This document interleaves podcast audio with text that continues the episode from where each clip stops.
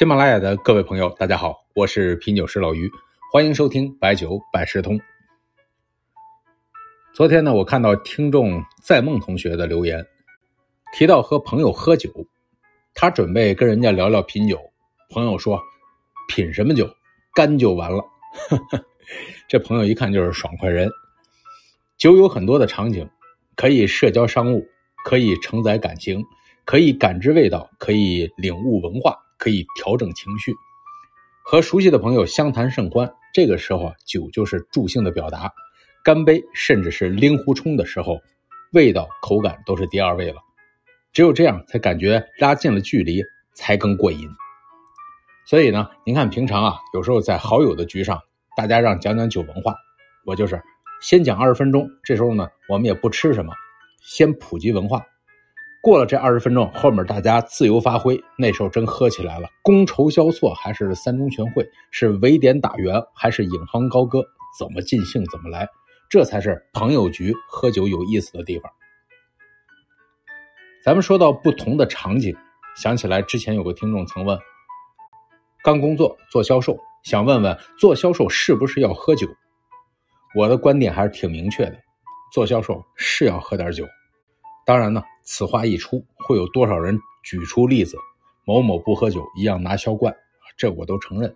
但是在咱们中国做销售啊，在成年人的酒局上喝点酒，大多数情况下对工作是有帮助的。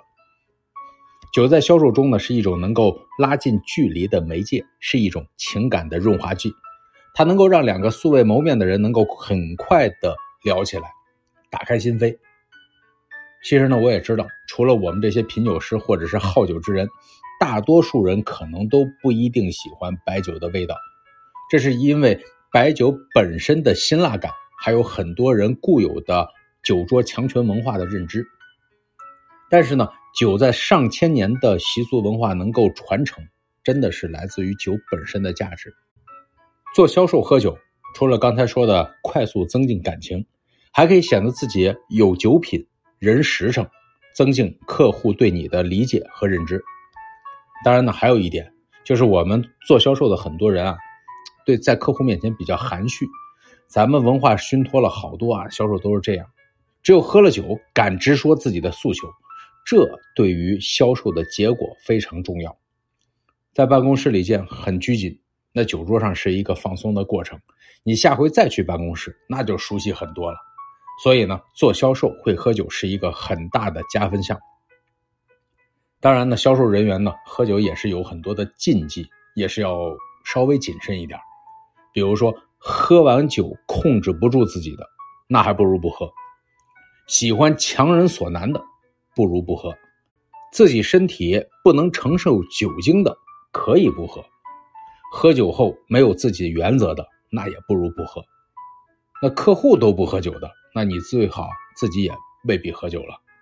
还有一点就是，你要是说从来不跟客户喝酒，那你就一直别喝，而不是今天和这波客户喝，明天和那波客户不喝，让人知道了比较麻烦。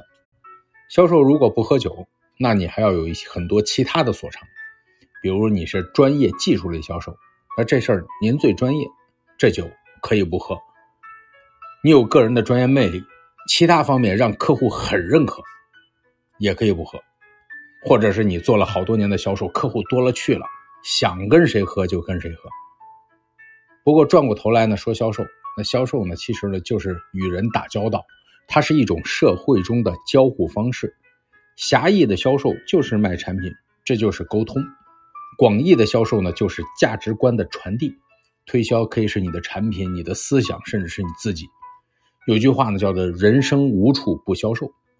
喝酒这种形式啊，希望是能够在销售中的锦上添花，能够让你的推荐用更好的方式来表达润滑。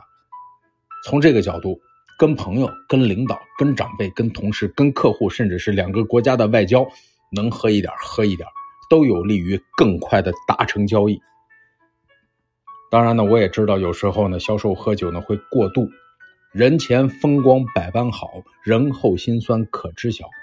也请做销售的兄弟姐妹爱惜身体。